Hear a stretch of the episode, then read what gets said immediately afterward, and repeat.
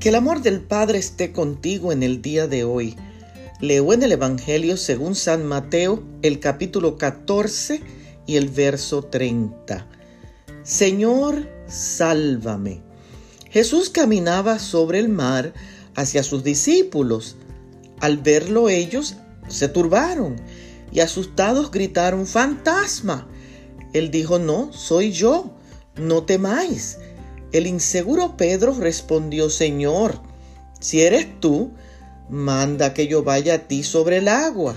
Jesús le dijo, ven. Y el apóstol Pedro caminó sobre las aguas para ir a Jesús.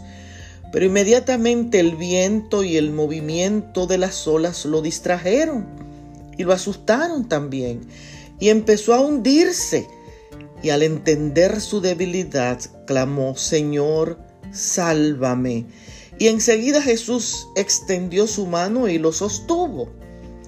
A veces mi vida es complicada e impredecible y las olas y los vientos me producen temor e inseguridad que olvido pedir la ayuda necesaria a Jesús y olvido que Él está en medio de la tormenta y en el caos de mi vida.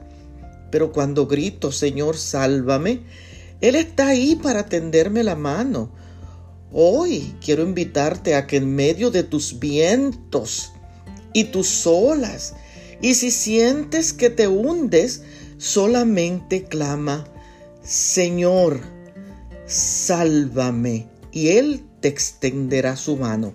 Bendiciones.